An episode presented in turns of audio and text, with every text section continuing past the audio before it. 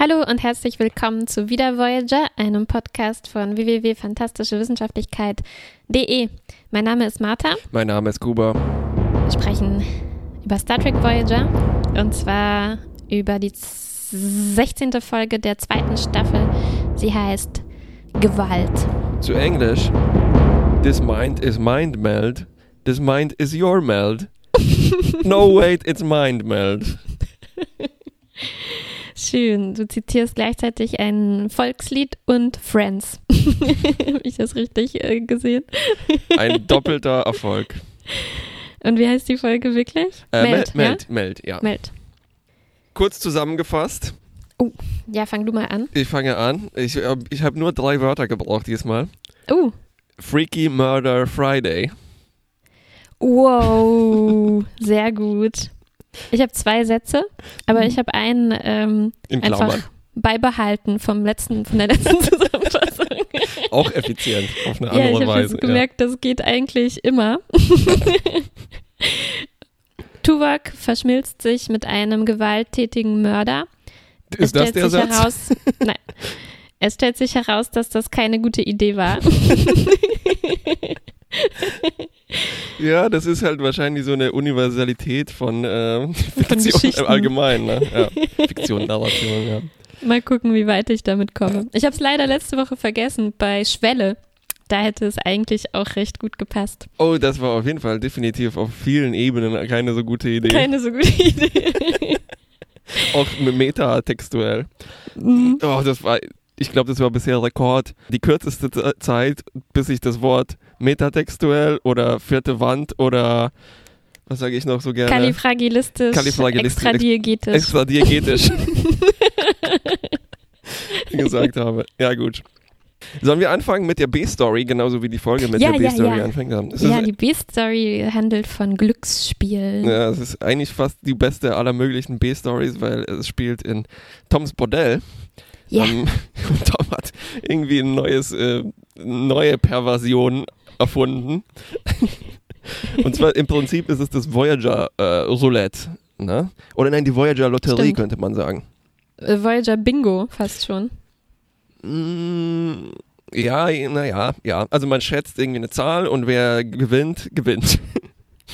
Genau. Und die Zahl ist irgendeine, mein Messwert auf der Voyager, Mhm. der relativ zufällig Genau. zu sein scheint. Ich glaube, das gibt es auch tatsächlich äh, zum Beispiel Geocaching, wenn ich mich richtig erinnere, hat zum Beispiel die letzten vier Stellen des Dow Jones Indexes an einem bestimmten Tag. Oha. Also Und ja. dann ist der Schatz immer woanders? ja, genau, genau, ja, das ist, Ach so. äh, damit du an einem Tag eine definierten äh, Schatzposition hast, die global nachvollziehbar ist, aber eben quasi Hm, okay, random. Okay. Ja, und der Schatz auf der Voyager in Toms Glücksspiel sind natürlich Replikatorrationen. Ja, die einzige Währung. Währungseinheit der Voyager. Ja. Und Tom ist die Bank und kassiert natürlich Provision. Wie hätte es auch anders sein können? ja, bis Chakoti kommt und es verbietet. Ende. Ende der B-Story, oder? Oder war da noch was? Nee, nee, nee. Ich, hab mich, ich bin auch nochmal meinen ganzen Aufschrieb durchgegangen, habe geschaut, wo ist B-Story, B-Story. ähm, Vielleicht ist das so eine, eine die, die sich über mehrere Ja, Folgen ja, es zieht, ist- es oder? ist, äh, ja, wir werden in in der nächsten nächsten- Folge habe ich da auch sowas äh, mh. bemerkt. es ist so ein, äh, ein, ein Arc von der Sorte, die eher nach unten gehen. Tom wird immer, in der nächsten Folge ist er ganz struppig und hier ist er halt kriminell und ich glaube, das geht so Ja. weiter. Geht alles bergab mit Tom. Mhm. Gut, und jetzt zur A-Story. Von, war, fand ich einen schönen äh, Schnitt am Anfang von dieser lustigen Poolbar äh, direkt in den Maschinenraum, wo es überhaupt nicht spaßig zugeht und wo es ein Problem gibt mit einem Herr Suda, im Besatzungsmitglied, Mhm. von dem wir dann auch bald erfahren, warum es ein Problem mit ihm gibt. Das ist nämlich der gewalttätige Mörder, mit Ja, dem wir es aber es steht ihm schon haben. eigentlich ins Gesicht geschrieben, dass Mhm. da ein Problem drin sind. Also gut, dass du dir aufgeschrieben hast, wie er heißt, weil ich habe ihn immer nur als Brad Dourif bezeichnet. Der Oh, ist das Grima äh, Schlangenzunge? oh, in dem Fall wahrscheinlich ja, weil er spielt immer genau diese Rolle. Mhm. Er ist auch einer von dieser Sorte Schauspieler, die oft Nebendarsteller sind, so für eine Folge irgendwo auftauchen. Hä, aber das ist nicht wirklich Brad Dourif. Nee? Willst du Ähm, äh, nachschauen? frage ich dich. Was, wirklich? ja, das ist Brad Dourif, ja. Hä? Ja, ja, ja, ja, ja. ja. Das Momentchen. ist äh, das, das erste Mal, dass ich auf seine komische äh, sein Gesicht aufmerksam geworden bin und den dann halt immer wieder entdeckt habe, weil er halt so. Was? Ja, ja, ja. Kann ich eine Sekunde haben? Hier, meld. Ach, du Äh, glaubst Suda. mir nicht. Nee, ich bin, äh, ob ich richtig sage, dass das äh, Grima. Grima Schlangenzunge Wer ist Grima Schlangenzunge? Hilf mir mal auf die. Na, dieser, dieser, dieser schmierige kleine Typ aus Herr der Ringe. äh, der mit dem? Ring und so und den Fischen und den Rätseln. Nein, das ist Gollum. Hm, ja, ja, ja, hier, Ja. der Herr der Ringe. Wormtong. Das ist er wohl.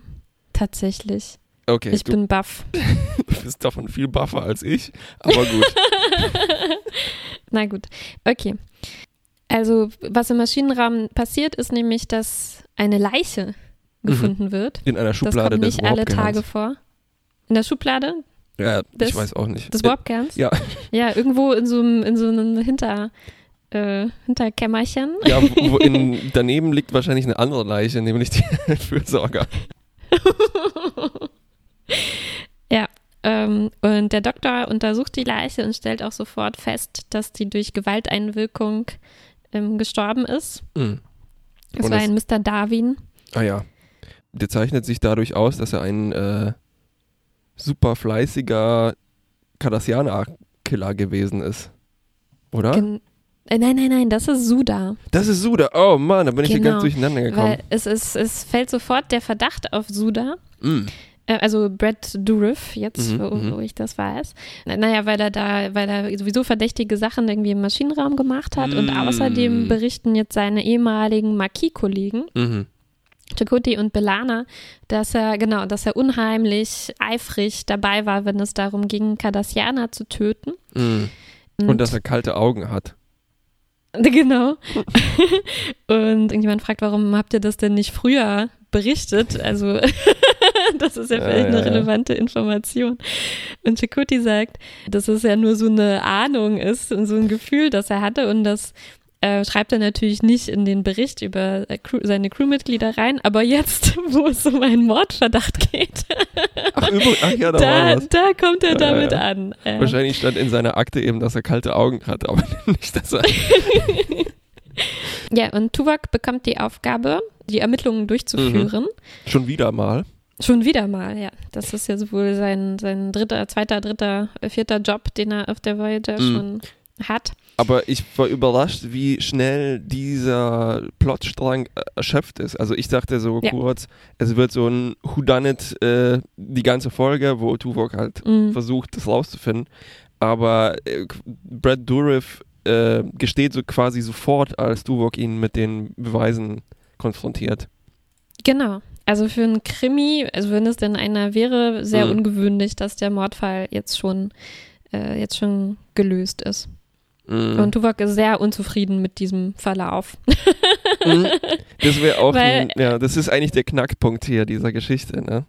Er dass er unzufrieden ist, dass es schon zu Ende ist. Ja, der hätte sich, hat sich gefreut auf sein schönes Logikrätsel, endlich auf dem Schiff. Ähm, aber es gibt überhaupt nichts zu rätseln. Mhm. Und noch schlimmer, es gibt überhaupt kein Motiv. ja. Außer, äh, es hat mir nicht gepasst, wie der mich angeguckt hat. Mhm. Buchstäblich. Und es geht noch irgendwie komisch verwurstelt weiter, weil es, es gibt gleich so so Art rassistische Grundproblematiken. Also die äh, Analyse des äh, Brad Dourifs äh, zeigt eben, dass er erhöht aggressiv ist, aber so sind eben alle Marquis und auch quasi Hm. alle Menschen im Vergleich zu den Vulkaniern, die sich aber eigentlich nur so unter Kontrolle haben. Und ich, ich dachte hier, Tuvok ist ein bisschen, ähm, er erfüllt die Rolle von Data. Er ist so ein naiver, also eigentlich überraschend naiv, aber ich glaube, das ist halt einfach im Dienste dieser Geschichte so, dass er nicht verstehen kann, wieso Menschen böse sind. Na, also so wie Data auch immer Genau. hinterfragt hat, was, wieso seid ihr so? Ja, aber interessant fand ich hier äh, die Dynamik zwischen äh, Tuvok und dem Doktor, weil der Doktor hat ja manchmal auch so eine Data-artige Rolle. Ja. Aber hier ist er quasi der, Gegenspieler von Mhm. Tuvok und sagt sofort, naja, pff, gibt's halt kein Motiv. Menschen sind halt äh, Raubtiere. Er ist ja immer so ein bisschen biologistisch Ja, ja, ja. unterwegs. Äh, und Tuvok äh, stimmt aber nicht zu und sagt, also selbst wenn man das Motiv nicht, nicht erkennt, ist natürlich immer eins da. Und er möchte das jetzt bitte schön finden. Sonst gibt er keine Ruhe. Ja, ja, ja, ja. Dass du erwähnst eben, dass der Doktor ähm, und Data oft die gleiche Sache haben, aber eben hier im Dienste der Geschichte nicht.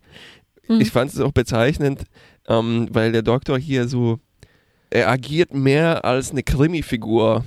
Ich, ich habe mir irgendwo weiter unten aufgeschrieben, was es genau war. Er hat so ein paar Sprüche drauf, die eigentlich nicht, also die man jetzt nicht von einem Hologramm erwartet hätte. Ne? Das ah, äh, DNA lügt nicht und so.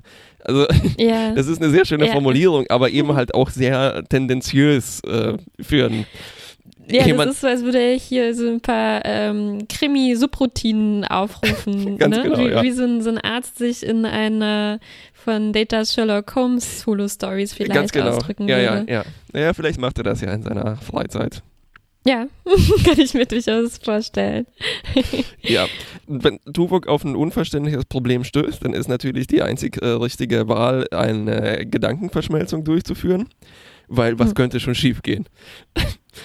so, wo das bisher eigentlich eine relativ normale, mh, man könnte schon fast sagen, Serienkiller-Geschichte war, also wo es um Motiv, nicht Motiv geht, wird es hier so ein bisschen Science-Fictionig, beziehungsweise fast schon Fantasy-ig, was ich meinte mit Freaky Friday, ne? Weil Ja. es gibt so äh, einen, einen Plan, was diese Ge Gedankenverschmelzung bringen soll, nämlich einerseits äh, Brad Dourif soll, soll es mehr Selbstkontrolle bringen und Tuvok Einsicht, Hm, aber solche Deals gehen ja nie richtig gut auf. genau. Und ich glaube, es hat ein bisschen äh, damit zu tun, äh, dass Suda auch ähm, Betasoide ist, oder? Ähm, Nehme ich an. Also er sagt zwar, er ist ein ungewöhnlicher Betasoide, weil er Mhm. ähm, eigentlich überhaupt nichts fühlen kann bei anderen Leuten, nicht mal bei sich selbst. Mhm. Aber ich glaube, deswegen geht diese Verschmelzung so ein bisschen Hm, äh, stimmt, schief oder sein, läuft ja. anders ab als sonst, dass die quasi fast ähm, ja, die Körper tauschen, wie du sagst. Ja. Ähm, ich hatte das Gefühl, dass diese, mh, dieses Detail, dass äh, Brad Dourif kein Vollbetazoide ist, ist fast schon so ein klassischer Serienkiller-Geschichten-Trope. Also, dass der ein, ein Soziopath ist, mindestens, oder ein Psychopath, der eben halt nicht äh, normale Mhm. Emotionen mit Menschen teilt und deshalb eben so wird. Mhm. Und das ist dann halt so dieses fiese in so Serienkiller-Geschichten. Oh, wie kann das sein? Und schlummert das in uns allen? Liegt das jetzt daran, dass er keine Emotionen hat? Oder was ist es? Mhm. Ja. Kurz eine andere Sache, der hatte ja so komische, wirklich komische Augen. Ne? Also der hatte wirklich so wie keine, als, als ob er keine Iris hätte, sondern Mhm. nur Pupillen. Ja. War das jetzt, also das ist, das, das hat man noch nicht bei Betasoiden sonst so gesehen, oder? Sollte das jetzt einfach nur seine kalten Augen irgendwie darstellen? Oder, oder was hat das damit Ich auf sich? Ich glaube, dass Betazoiden doch Kontaktlinsen hatten. Ich meine, Ja? dass mindestens Ja. Laxana Treu welche getragen Das hat. ist auch ein bisschen, ja, ja, ja, Äh, vielleicht. Aber wir hatten ja schon mal so einen betazoidischen Psychopathen, mehrmals, glaube ich schon fast, bei Next Generation. Ja, die bieten sich ein bisschen an für die Autoren. Na gut, egal. Genau. Bei Tuvok geht äh, auch bergab, weil die dunkle Seite dieses, Mind, dieses Mindmelds macht sich bemerkbar. Er hat nämlich nicht nur Gewaltträume, wie ich zuerst dachte, sondern er lebt Ja. diese Mordfantasien an einem ultranervigen Nilix äh, im Holodeck aus. Genau, also er, er stellt sich, ich dachte auch erst, er stellt sich irgendwie vor oder er träumt, Nilix würde ihn äh, megamäßig nerven Sogar und würde versuchen, ihn aufzuheitern. Genau, und äh, versucht ihn zum Lachen zu bringen und so. Und Tuvok äh, fängt an, ihn zu würgen und so richtig gegen die Wand zu äh, stemmen, bis er tot ist. Äh, Dann stellt sich raus, das war, das war nur im Holodeck und ich fand es eigentlich ganz schön, dass das nicht ganz erklärt wurde, äh, was er da sich genau dabei gedacht hat. Also ob er Hm. sich wirklich so abreagieren wollte und das einfach nur Lust hatte, das auszuleben mh, oder ob er sich irgendwie selber testen wollte, wie schlimm, also wie er jetzt auf, auf nervige Dinge reagiert oder Mhm. so. Also es war Mhm. einfach so eine kurze Szene zwischendurch, die, die ganz schön äh, hart eigentlich war. Armer Nilix. Aber Holonilix. Ja. Mm, Und er hat natürlich auch die andere typische Eigenschaft von jemandem, der äh, Killerinstinkte hat. Er macht so mit den Händen. Guck mal, ich mach's gerade in die Kamera. äh, ja. Wie Mr. Burns, meinst du? Oder wie The Rock in dem na, Southland Tales. Southland Tales. Ähm, anders als Tuvok profitiert Brad Dourif mehr von dieser ganzen Geschichte. Er scheint nämlich tatsächlich äh, Ja. Die vulkanische Selbstdisziplin gelernt zu haben und er ist jetzt ganz entspannt und beherrscht. Ja. Er tötet keinen Holonilix und auch keinen echten Nilix. Mm, nee, also es ist einfach nur in seiner Zelle und meditiert ein bisschen. Mm, mm, mm. Und er hat jetzt Zeit, halt wie, also ein bisschen auch wie ähm, Schweigen der Lämmer Hannibal Lecter, mit Tuvok so ja, Gespräche, Diskussionen darüber zu führen, über das Wesen der Gewalt oder des Menschen Ja, oder des was auch Genau. immer. Weil Und interessant, dass, dass Tuvok auch zu ihm geht. Also mit seinem, Wie mit seinem Clarice, ja. Problem. und er, äh, wie Clarice Starling in Schweigen der ah, Lämmer. Ah, okay, okay. Ja. Äh, und er ver ver vergleicht so sein, ich nenne das mal soziopathisches Versteckspiel, also dieses Dings, dass man na, nicht auffallen will, wenn man hin und wieder Mhm. mordet, mit eben der vulkanischen Disziplin, weil eigentlich brodelt es ja in Tuvok äh, ständig auch, wie wir Mhm, nur mhm. selten mitbekommen. Und das, ja, ja. Eigentlich sind Ja, alle sie- Vulkanier brodelnde Vulkane. Uff. Uff. Ja, aber Ja. Tuvok ist noch beherrscht und professionell genug, um sich selbst zu beurlauben und Und sich selbst sogar ins Quartier einzusperren. Oder in ein Hotelzimmer und es dann schön zu zerlegen als andere Genau. Therapie.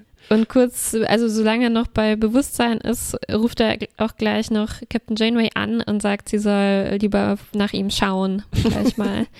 Weil er wahrscheinlich Äh, dreht er gleich durch. Und Ja, ja. das passiert auch wirklich und er sieht auch ziemlich übel aus, als Ziemlich die ihn angeschwollen in und seinem schwitzig. verwüsteten Quartier. ja. Der Doktor entwickelt eine Kur und die ist, also ich habe mir aufgeschrieben, in ihrem Wesen sehr mh, diese ent entertaining für uns. Vielleicht nicht unbedingt logisch. Ähm, also weil es führt halt zu also einem eben Ausbruch des äh, Vulkaniers. Ähm, Genau, also seine emotionale Selbstkontrolle wird für drei Minuten oder soll also für angeblich drei Minuten ähm, ausgeschaltet werden und dann wieder äh, eingeschaltet werden. wirksam sein. Mhm. Ja. Und das soll einfach so ein, im Prinzip ein Dampf ablassen sein, ähm, so wo er die Reste von Brad Dourif aus sich rausspülen soll. Und es war schon ein bisschen äh, beeindruckend, äh, auch vor allem Tuvok zu sehen, wie er gute Laune hat und lächelt. Mhm. Und dann wie er gemein ist äh, zu allen, zu Janeway und Ja, zu, gute Laune will ich das nicht nennen. Er lacht manisch wie ein Verrückter. Tja, vielleicht bin ich auch so ein Brad Dourif und ich kann keine Emotionen lesen. Ja, und noch schlimmer, jetzt kommen auch so seine, äh, seine geheimsten Gedanken Mhm. aus ihm, aus ihm heraus. Das ist nämlich ziemlich konservativ. Vorher, vorher gab es äh, eigentlich noch ein Gespräch zwischen Tuvok und Janeway, äh, wo sie darüber gesprochen haben, wie sie jetzt mit Suda weiter verfahren Mhm. sollen. Ähm, wo Janeway dafür war, ihn halt in sein Quartier erstmal einzusperren ähm, und den dann zu rehabilitieren. Aber was soll man sonst machen auf dieser langen Reise? Und Tuvok äh, meinte aber, naja, also Suda hat gesagt, er wäre bereit zu sterben dafür, was er gemacht hat. Aber als Janeway dann dagegen argumentiert hat, hat er dann die Klappe gehalten. Aber jetzt kommt das wieder aus ihm, äh, äh, bricht das aus ihm heraus und er, ähm, er sagt zu Janeway, dass er sie dafür verachtet, dass sie Suda nur inhaftiert hat, Mhm. anstatt ihn zu exekutieren Mhm. und äh, will sie jetzt dazu zwingen, zuzugeben, dass sie eigentlich insge insgeheim ihn auch gerne umbringen würde. Aber Janeway sagt, nee, das stimmt nicht. äh, Tuvok, der verrückte Tuvok jetzt, also der unkontrollierte Tuvok, mhm. der, der bietet jetzt sogar an, ähm, jetzt in seinem Zustand äh, Suda für Janeway zu töten, was sie mhm. natürlich, natürlich ablehnt. Dann versucht er noch an Cass zu appellieren, damit sie ihn rauslässt. Er ist natürlich in einem Kraftfeld ähm, mm. eingesperrt. Ähm, aber Cass lässt sich auch nicht darauf ein. Obwohl er sehr überzeugende Argumente hat. Oh, naja. und schließlich ähm, springt er wütend gegen das Kraftfeld und knockt sich selber aus. Knockt sich aus. Ähm, es hat wohl nicht so ganz geklappt mit den drei Minuten, weil später mhm. erwacht er noch und reißt sich diese Neuraldefibrillatoren von der Stirn ab, ja. die, weiß ich auch nicht, ihn unterdrücken. Er knackt das Kraftfeld und er, es erscheint jetzt seinen Plan von vorher ausführen zu wollen, nämlich seine ja. Freizeit-Henker-Tätigkeit. Ähm, und sie haben eine von diesen also den typischen Abschlussdialog über Gerechtigkeit und Rache und wird, wird man jetzt kontrolliert dich die Gewalt oder kontrollierst du, du die Gewalt? Tuvok und, und Suda haben ja, diesen. Ja, Dialog. Entschuldigung, ja. Und Tuvok wieder weiß nicht, was er machen soll. Er macht ein Mindmeld und man denkt natürlich, er tötet jetzt Suda durch seine äh, Psychokräfte, aber hm. nein. Ende. Ja, das war der, der Showdown, aber keiner von beiden äh, geht dabei drauf. Richtig. Und äh, der Doktor claimt natürlich diesen Erfolg gleich für seine Therapie. Äh, und es gibt noch eine Aussprache zwischen Janeway und Tuvok, wo es, glaube ich, vor allem darum geht, dass Tuvok jetzt vielleicht mal langsam mit den Mindmelds. Nur noch mit Captain Janeways Erlaubnis mm. darf er die machen. Ich habe in meinen Notizen auch aufgeschrieben, beim ersten Mindmeld, hm, das hätte man vielleicht besser mit Captain Janeway besprechen sollen. Das ist immer eine gute Idee, erstmal mit Captain Janeway zu sprechen. Ja, ja aber ich finde, ich, also ich war sehr beeindruckt von Captain Janeway, dass sie ihm alles, was Tuvok da gesagt hat in diesem Moment, auch äh, absolut verzeiht und ihm sagt, ähm, nee, das war's, nicht du. Und mach dir keine Sorgen deswegen, was du da alles äh, zu mir gesagt hast. Sie sagt, don't worry, I've been insulted before. Weil Tuvok fühlt sich natürlich sehr schlecht, dass er, was er ihr da alles in den Kopf geworfen hat. Und das fand ich interessant, weil er war ja nicht, nicht in dem Sinne von einem anderen Wesen besessen oder so, wie man das manchmal gesehen hat. Mhm. Also er war jetzt nicht eine andere Person, er war er selbst, nur ohne ähm, seine vulkanischen Selbstkontrollmechanismen, mm. also was er da so gesagt hat, das war ja jetzt nicht, äh, mhm. wahrscheinlich nicht was, was er sich nicht wirklich irgendwo heimlich so denkt. Also das fand ich schon sehr es großmütig von Janeway dann zu sagen, ja, ja, ja. nee, trotzdem, also trotzdem warst du eben, war das, warst das nicht wirklich du, weil diese Selbstkontrolle gehört ja auch zu dir. Und ich weiß, dass du das mhm. normalerweise mhm. nicht, nicht so gesagt hättest. Es erinnert mich ein bisschen an die Geschichte von, ich glaube, es war ein Musiker oder sowas, mm, hat seinen Job verloren, weil er im Restaurant sich besoffen hat und dann seine Rechnung mit Adolf Hitler unterschrieben hat. Als okay. Spitzengag. Ja. Und dann ist es so, nein, nein, ich war nur betrunken. Mhm. Und wie geht ja. man damit um? Ne? Also ich meine, ja. ist das in dir und es kommt nur raus? ja. äh, ist die Betrunkenheit auch ein Teil von dir. Kann nicht entschuldigt werden. Hm. Ja, guter Vergleich. Mich hat das erinnert an äh, eine Folge von Discovery, äh, die in der Saru seine ähm, ah. Angst, Angst verloren hat, was auch eine interessante Geschichte war, weil da auch sozusagen nur ein Teil von ihm ausgeschaltet war, der normalerweise aber sehr viel zu seinem Charakter mm beisteuert und ähm, wo er dann auch ganz verändert war und sich eigentlich die gleiche Frage gestellt hat, inwieweit er dann verantwortlich war für mm, alles, was mm. er da in dieser Zeit ja. ähm, gemacht hat. Ja, ich glaube, das ist auch so ein äh, Klassiker in Science-Fiction-Geschichten.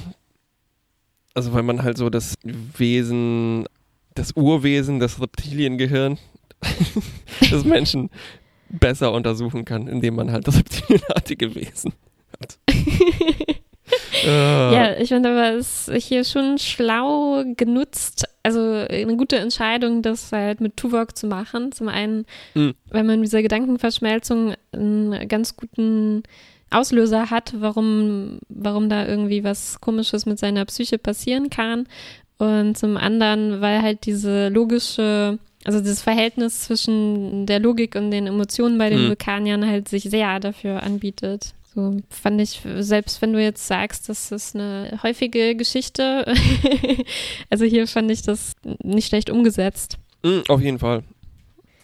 Gut, Beobachtungen, sonstige. Beobachtung, ich mochte, dass der Doktor, äh, wie der Doktor forensische Fähigkeiten hat.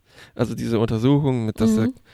der, der, Kopf ist nicht gegen ein Ding geflogen, sondern ein Ding ist gegen ja. den Kopf und so, ne? Ja.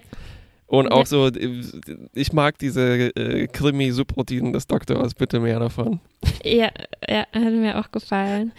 Ähm, was mich wiederum ein bisschen gestört hat, war, was ich immer bemängele, dass man manchmal nicht das Gefühl hat, wie klein die Voyager ja eigentlich mhm. ist und wenn da so ein Mord passiert mm. von einem Crewmitglied an einem anderen Crewmitglied, die man ja beide inzwischen sehr, sehr gut kennen müsste auf diesem überschaubaren ja. Schiff, das müsste ja eigentlich äh, einen ganz schön erschüttern und irgendwie zu mehr Unruhen äh, äh, in der mhm. Besatzung führen, habe ich mir gedacht. Naja, also die nehmen das relativ gelassen zur Kenntnis. Leiche. Die, die hatten ja jetzt ein, ein neues Ventil mit Toms äh, Lotterie. Stimmt, die waren davon abgelenkt. ja. mm, ja, ja, richtig. Ich mochte das Design dieser Folge. Also es war super dunkel gedreht alles. Mhm. Mm, das ist vielleicht ein bisschen simpel jetzt, weil es halt auch so thematisch dunkle Folge war. Aber mm, ja, also ich glaube, Voyager wird immer besser darin, halt auch äh, mit relativ einfachen Mitteln, weil die hatten ja, mhm. ich glaube, ich habe bei Memory Alpha gelesen, dass sie sehr glücklich waren, dass sie fast kein Budget verbraucht haben, weil es ne, nur alles. ja, ein Kammerspiel. Ein Kammerspiel, eine Bottle-Episode. Mhm. Oh, das ist das häufigste Wort, glaube ich, auf allen Serien-Wikis. Bottleneck? Heißt es nicht Bottleneck? Nein, das ist was anderes. Oh. Bottleneck wäre, wenn die Episode irgendwo ganz, ganz dünn wird und dann staut es sich da, weil alle plötzlich gleichzeitig da durch müssen. Ah, okay, okay. Wie als alle zusammen im Holodeck waren, weil äh, die, die Voyager immer weiter geschrumpft ist, als diese Ganz genau, und gleichzeitig war das der seltene Fall, dass es eine Bottleneck- und Bottle-Episode war. Und Bottle-Episode. ähm, ja, also was mir eigentlich äh, aber am, am allerbesten gefallen hat in der Folge, waren, glaube ich, doch die Szenen zwischen, zwischen Tuvok und Suda. Also mm. ich, ich mochte das alles. Ich meinte, es waren so klassische Dialoge, die die irgendwie hatten. Ähm, aber ich habe das genossen. Ich fand die ähm, ziemlich hochqualitativ. Ähm, oh, auf jeden Fall. Nicht nur für Fall. Voyager. Also es war waren, waren einfach starke Dialoge. Zuerst noch, ähm, noch zu Anfang, kurz nach dieser Gedankenverschmelzung, wo es Tuvok noch nicht so schlecht ging, unterhalten sie sich schon über diese Erfahrung, die Tuvok jetzt zum ersten Mal in seinem Leben eigentlich macht, dass er gewalttätige Gelüste mhm. verspürt und aber jetzt nicht gut damit umgehen kann, während Suda die sein ganzes Leben lang schon hatte und ihm so ein bisschen mehr dazu sagen kann, wie, wie das für ihn ist. Ja. Äh, und ich fand das äh, sehr überzeugend äh, beschrieben. Also ich, mhm. ich, ich, ich, konnte sehr gut verstehen, was er meint. Also wenn er darüber spricht, dass das irgendwie verstörend ist, aber auch, auch attraktiv tief, dieses Gefühl und dass mhm. man, was er daran mag, ist, dass er, dass er in jedem Moment quasi so sich fühlt, als wäre, als könnte er mit nur einer ganz kleinen äh, Sache wirklich eine riesige Grenze überschreiten. Mhm. Also, dass er immer so sich so fühlt, wie so on the edge. Ähm, Mhm. Genau, also vom normalen Leben in ein, in, in, zu, hin zu was völlig anderem, wenn er halt diesem Impuls nachgibt, was ihm ja dann tatsächlich auch passiert. Er wird vom normalen Crewmitglied zum äh, Verbrecher, der den Rest der Reise vielleicht in dieser Zelle verbringen muss. Und er nimmt es in Kauf und findet sich auch ziemlich schnell äh, damit ab. Also ich finde ihn eine, eine, eine echt spannende Figur. Ja. Den Brad Dourif. Ich glaube, er kehrt auch irgendwann vielleicht wieder. Ja. Weil immerhin sitzt er jetzt in der Arrestzelle. Ne? Ich, könnte, ich Ja, kann mir ja. nicht vorstellen, Ja. dass das Potenzial von Dass die sowas jetzt für immer besetzt ist. Jetzt können die ja keinen anderen zweiten Verbrecher mehr Naja, haben. jedes Mal, wenn jemand eingesperrt wird, ist da kurz äh, Suda im Hintergrund zu sehen. Aber ich glaube, die haben sich am Ende doch darauf geeinigt, dass er in seinem Quartier ähm, Ah, weiter kann sein, äh, richtig. Ja, ja, ja, vegetieren ja. darf. Ich wollte äh, zu der äh, Durif und äh, Tim Ross Sache noch eigentlich hauptsächlich Lob aussprechen, weil die beide das sehr Hm. Ja. gut machen. Es gibt aber, äh, es gibt so eine Grenze, wo das ein bisschen zu viel wird. Also diese Mhm. Dialoge, weil die teilweise schon wie von so einem äh, Crime Procedural oder von einem Thriller abgeschaut sind. Tuvok spricht quasi teilweise druckreif. Er, er sagt irgendwann Malcontents, Outlaws and Mercenaries über drei Kategorien von Leuten. Das würde man, niemand würde Ja. das so sagen, aber er, er ist halt Ja. Vulkanier und da kann man das natürlich durchgehen lassen. Ja. Das, wo es aber schon kippt, ist zum Beispiel, als er aufzählt, also äh, irgendwie, als er angibt, dass er, dass er darüber nachgegrübelt hat und auf 94 Weisen äh, gekommen ist, mit denen man jemanden nur mit einem Finger töten könnte. Mhm. Und das klingt halt mehr wie so ein Wu-Tang-Lied als jetzt ähm, etwas, was Tuvok sagen würde. Äh, also was auch nicht der neue Tuvok sagen würde nach der Gedankenverschmelzung. Ich glaube nicht, dass er so kitschig wäre, der neue Tuvok. ja, ja. Three-Vok. Ja. Interess Interessant fand ich auch, dass hier, glaube ich, ich glaube, es ist Suda, der den Punkt macht, dass diese Gedankenverschmelzung auch schon was Gewalttätiges äh, Ja. in sich hat. Ja, ja, Äh, ja. und dass, dass, dass eigentlich der, dieser Wunsch von Tuvok, die Verschmelzung zu machen, schon dafür spricht, dass er in sich auch, irgend, Mm, auch ja, irgendwo ja, so ein ja, ja. Gewaltpotenzial hat, weil es halt wirklich was äh, also extrem penetrierendes äh, Ja. ist. Man dringt in die, in die Ja. Gedanken von jemandem ähm, ein. Äh, Und zwar so einseitig, ne? Einer steuert das, Mm, wenn das mm. von Vulkanier zu Nicht-Vulkanier geht. Und das fand ich äh, hier äh, echt cool, dass das angesprochen wird. Ich habe mich ja letztens drüber ausgelassen in meinem Review über dieses Discovery-Buch, Ja, ähm, wo das total banalisiert wurde, Ja. dass Burnham äh, irgendwie traumatische Erfahrungen mit Gedankenverschmelzung gemacht hat und das deswegen ablehnt und wo das irgendwie so dargestellt wurde, als wäre sie totaler Angsthase und irgendwie wäre es peinlich, Ja, das ja, nicht machen zu wollen. Aber es ist ja nun wirklich was, was extrem äh, über, also es kann Ja. was extrem Übergriffiges Ja, ja, ja, ja. ich glaube, aber es ist auch ein äh, ergiebiges äh, Forschungsfeld von Star Trek. Ja. Also das, ist- das ist schon Ja. ein interessantes Konstrukt. Ja. Äh, ich hoffe, wir sehen nochmal das vulkanische Weihnachten wieder, das Dilix, glaube ich, kurz erwähnt hat, ne? ja, ich- ganz ich- zu Anfang, ja. Ich, ich, ich habe vergessen, wie es heißt, aber irgendwie sowas wie Habe ich Oh, mir auch nicht aufgeschrieben, Hanukkah oder sowas. Ne? Genau. Nilix gratuliert Tuvok äh, zu diesem Feiertag und will mit ihm feiern. Aber Tuvok sagt, nee, nee, nee, das feiert man als Tag der Einsamkeit. Was einfach äh, super schön Ja, ist. ja, Klar, so, klar sieht so ein vulkanischer Feiertag Äh, aus. Ru äh, dann so- Rumery. Ähm, und war, ich fand aber auch sehr lustig, dass Nilix äh, recherchiert hatte Ja, ja. und so ein Ass im Ärmel hatte und dann anfängt so äh, Feiertage aufzuzählen, die es früher in der, in Ja, der amerikanischen Geschichte gab, bei denen man sich irgendwie nackt ähm, durch den Schlamm gejagt hat. so. Und das ist Tuvok, obwohl er da noch seine Kontrollfähigkeit hat, äh, merklich peinlich, dass er darauf angesprochen wird. Dann meint so, nö, nö, das machen wir seit tausend Jahren nicht mehr. da wünsche ich mir auch, dass das nochmal aufgegriffen Stimmt, wenn er das nächste Mal seine Fähigkeiten, seine Selbstkontrolle verliert, dass es auch eine ordentliche Oldschool-Rumery-Fete gibt. genau. Ja. Kurzer ähm, Holodeck-Report. Ich möchte das ab sofort Ja. als feste Kategorie namens YOLO-Deck einführen. Genehmigt. Weil es wieder also absolut äh, Bananas ist. Hast du gesehen, dass Tom Paris eine Holo-Figur einfach so küsst?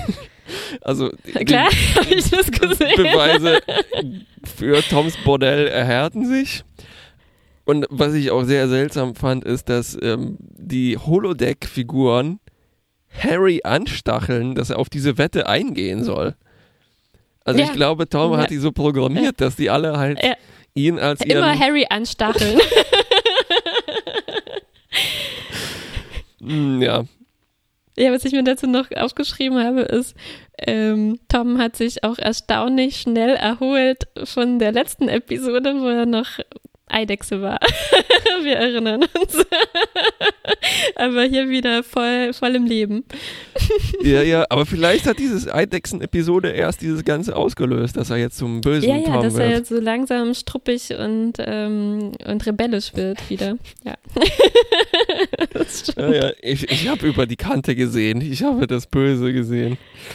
Mm, Äh, ja, ich würde noch eine Sache sagen zum, mh, zu dieser Szene gegen Ende, wo dann diese drei Minuten Abschaltung von Tuvoks Logik äh, Mhm. stattfindet.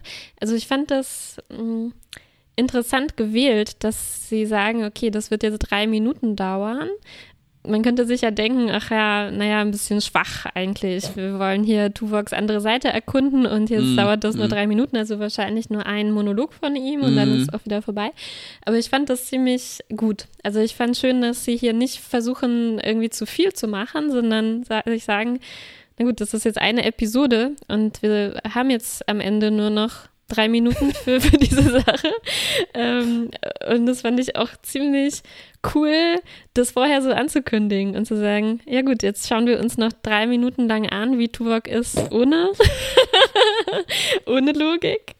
Äh, und dann wird er halt wieder normal. Mhm. Aber ich, fand es stark, dass sie sich so einfach, wenn schon, dann, dann auch richtig dazu bekennen, dass das jetzt nur Ja. für einen kurzen Moment so ein kurzer Einblick ist und das, was so völlig ausreicht ähm, für ein, eine, eine interessante Folge. vielleicht war das ja im Schnitt erst nachträglich dann eingesprochen. So festgestellt, hoppla, hol den Doktor, er muss nochmal drei sagen und wir müssen das dann reinsplicen. ja, vielleicht. Okay, Fazitzeit. Mhm. Mm, Ich, das ist eine von den Folgen, an die ich mich relativ gut erinnern konnte. Im Gegenteil zur letzten, komischerweise. Also da, also ich wusste, ja, dass nee, die total durchgeknallt ist, aber ich hab, hatte nur diese Eidechsen irgendwie noch. Ja. Alles andere war weg. Ja, ich mochte eigentlich fast alles daran. Ich mochte auch, wie sowas wie Todesstrafe und eben das Wesen der Gewalt Mhm. angesprochen werden, aber nicht jetzt volle Pulle, wie das manchmal halt so der Fall ist, mit so relativ einfachen Parallelismen und Parabeln, sondern es Mhm. wird halt beiläu wie beiläufig erwähnt. Ne? Hm. Und ja, Und, und auch stark mit welcher, ähm, was für klare Ansagen Janeway da mal wieder macht. Also das, das gefällt mir immer sehr gut, was sie da für klare Worte findet. mm, Wenn Tuvok äh, vorschlägt, äh, könnte man den nicht auch einfach exekutieren. Das spart uns Ressourcen und, und so. mm. Und Janeway ist einfach so, sie kann es nicht fassen. Ne? Und sie sagt, Ja, ja. also nein, Tuvok, nein, Tuvok. Tuvok, ich wusste nicht, dass du so ein Hobbesianer bist. Also ich kann eigentlich fast nichts mehr sagen, außer gut. Ich schließe mich an.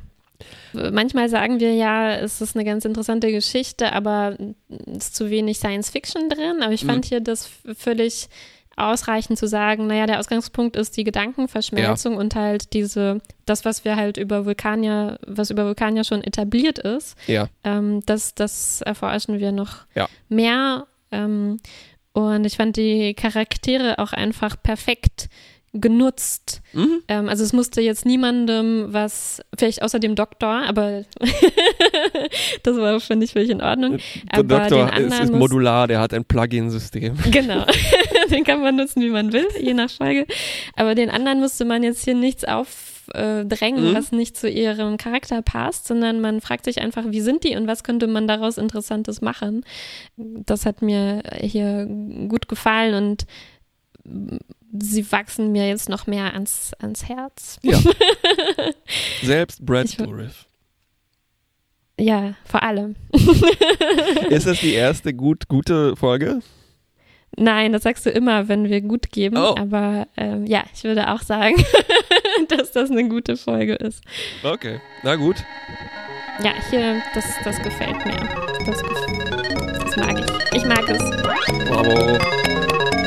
Bis zum nächsten Mal. Bis zum nächsten Mal.